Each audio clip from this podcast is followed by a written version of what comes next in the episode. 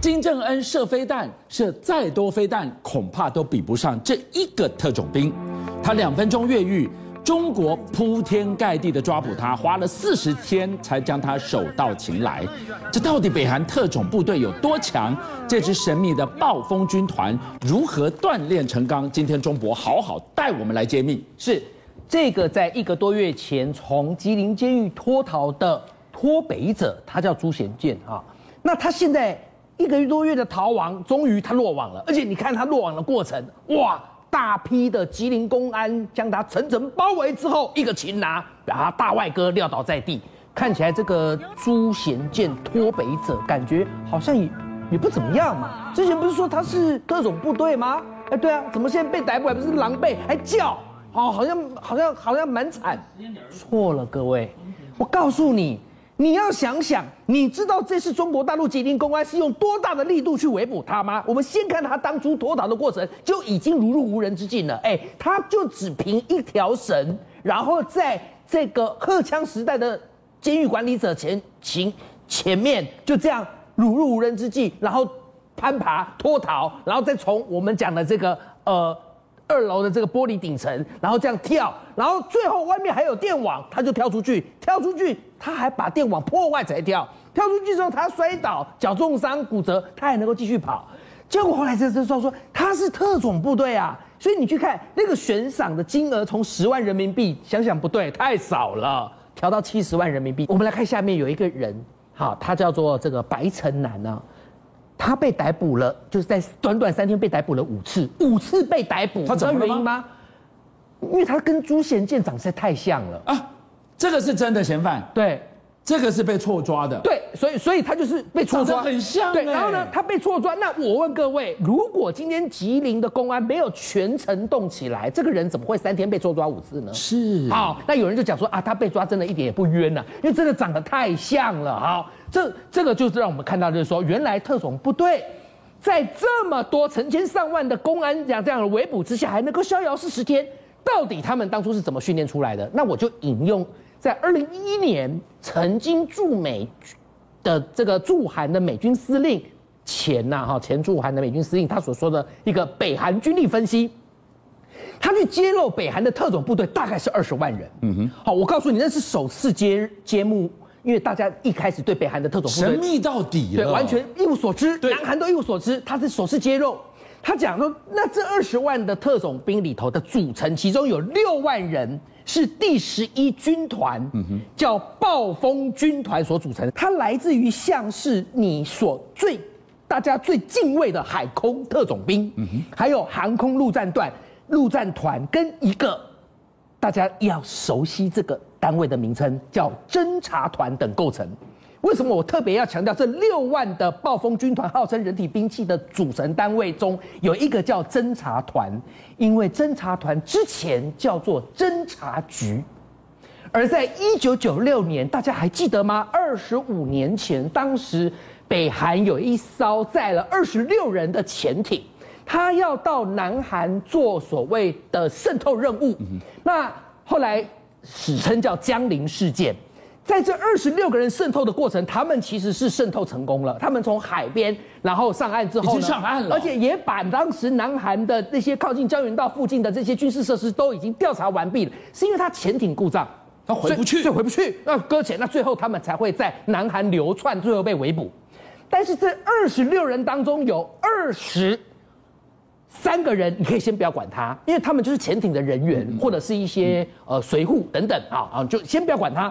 他们最后当然都最后都死掉了。另外三个人呢？我想要讲的是最后的这三个人，这最后的三个人全部都来自于我们讲的这个暴风军团的前身。哇！而且是来自于暴风军团前身的什么单位？侦察局。强中强，这再强，你你你就三个人，你能干嘛呢？这三个人有多强？我跟各位说，如果你以刚刚朱贤建这个脱北者被逮捕的过程，那这三个人真的可能要叫朱贤建叫他们叫爷爷了，因为这三个暴风军团的分子，他竟然把整个南韩翻天地覆了快两个月。当时全南韩的这个围捕兵力高达了数万人，而这数万人在逮捕他们所。执行大概四万兵力哈，所执行的封锁区域半径高达五十平方公里，包围起来就为了抓这三个人。那这三个人当时在逃跑的过程，因为他们目的是希望能够回到北韩，也蛮妙的。他们分成两组，两个人一组，一个人一组。我觉得那一个人一组必死无疑啊，因为他等于是孤立无援嘛。另外两个人一组，可能有真有可能回到北韩去哦。就刚好相反，是那两个人一组的北韩侦察团特种兵，后来占据一个山头，还杀了很多人，还杀了一个军人，然后最被。南韩的军人最后包围他，把整个山头给炸了。用什么？用坦克炮？什么？我为了抓拿这两个对暴风兵团的特种兵，对对，对，我还出动坦克去攻山头啊。对，所以这两个后来就当然就就死掉了嘛。好，那唯一的那一个呢？果然不如大家所不，果然出乎大家意料之外，死在南韩没有？嗯，没有，跑回北韩了，还被北韩包养。你知道金正恩最痛恨什么？脱北者，这是第一个。第二个丑化他或丑化他哥哥那个爸爸跟爷爷的人，那现在金正恩如果在北韩大权旁落，甚至这个失势，那我坦白讲，朱贤建他干嘛根本就也不怕，遣返就遣返吧，回去搞不好还可以吃香喝辣的，继续劳改而已。没有，我想他的情报大概也蛮正确的。你知道现在北韩整个金正恩的大权。已经是温屌屌啊，好，有多么的稳固呢？稳固到人家讲，大概是自二零一九年以来啊，现在大概是他如日中天的时候。为何我特别提二零一九？因为二零一九他曾经穿过一个皮大衣，黑皮黑色的皮大衣，就照片当中我给大家看的啊，怎么一个黑皮大衣也可以来看他稳不稳固？那时候他穿，结果大家都觉得哇，伟大的领袖。哦，金正恩穿，那我们也跟着穿。好，那 OK 啊。北韩不是很很喜欢对金正恩头，我们也去金正恩头。对对，把领导人当神一样崇拜，就就模仿。结果就在现在的此时，突然北韩出现了一个非常特别的，这是我自己给他取的，叫时尚警察。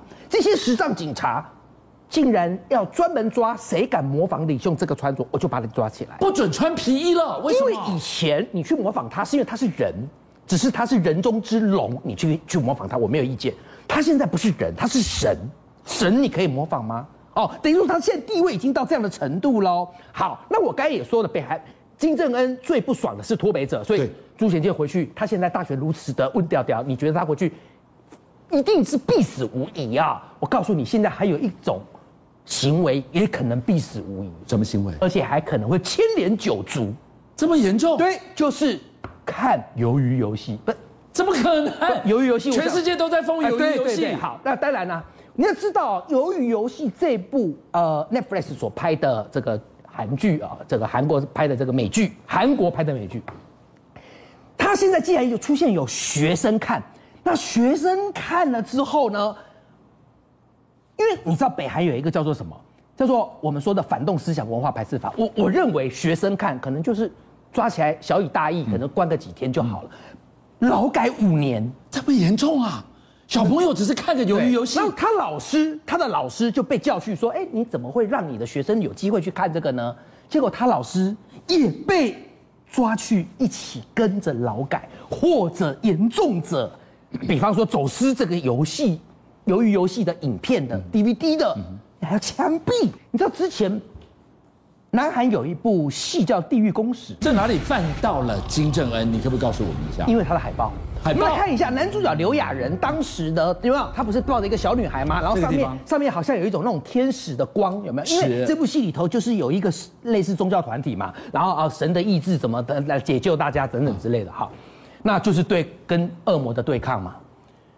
他刘亚仁这个海报所做的动作，竟然。被人家发现跟金正恩的爷爷金日成当初宣传的画像的动作一模一样。我们来，我们看一下，金金正恩的爷爷金日成，他当时是抱小孩？这里抱一个小朋友，和蔼可亲用左手抱，对不对？和蔼可亲。这里也是用左手抱，左手抱，而且角度一样，站的位置也一样。对，有没有？都不是西位，是中间偏右。然后下面还有有一堆小孩，对不对？对。但你一模一样的动作，你坦白讲，你是向他致敬吗？不是嘛？你在嘲讽嘛？为什么？北韩的人觉得你这部片在演什么？不是说有一堆我们讲的叫呃这个邪恶的物种，召唤人下地狱。那你现在意思是在暗讽什么？说金正恩的这个爷爷之前所做的这些行为，是让北韩人民水深火热如地狱般吗？那当然万万不可。所以，中国带我们来看到，今天今天我能做的你都不能做，我能穿皮衣，二零一九可以，你不能穿，现在二零二一不行。对，再来，全世界在看鱿鱼游戏，我可以看，你不能看。对，最后中国来告诉我们，这个地方导播我们看。当金正恩的党内待遇比肩祖父打问号，不用打问号，告诉你是惊叹号。为什么？官媒已经用伟大去形容金正恩了。像你讲的，他不是人，他变成神了，他地位稳固了吗？照道理是不可以用伟大或首领来称呼金正恩。我们知道金正恩自己都说他的爷爷、他的爸爸才是唯一的嘛，是对不对？那可是最近啊，在北韩有召开了一些他们很重要的会议。在这个会议的过程当中，哎，很不寻常的，他们不管是在大会一开始的一些呃声明，或者是后来开会完毕所做的这些记录，竟然都称呼金正恩伟大的首领的。叫韩联社就讲，他说不管是说伟大还是首领，这都只能说他爸爸，只能说他爷爷。可现在你像说他，他也他也不。不不不，欣然接受了。对，他也不跟你说啊，也不推推推推辞了，就就你这样称呼我 OK 的，我本来就已经也是伟大的跟首领的啊，所以你就会发现，刚刚一路讲过来，金正恩邀请您一起加入五七报新闻会员，跟俊相一起挖真相。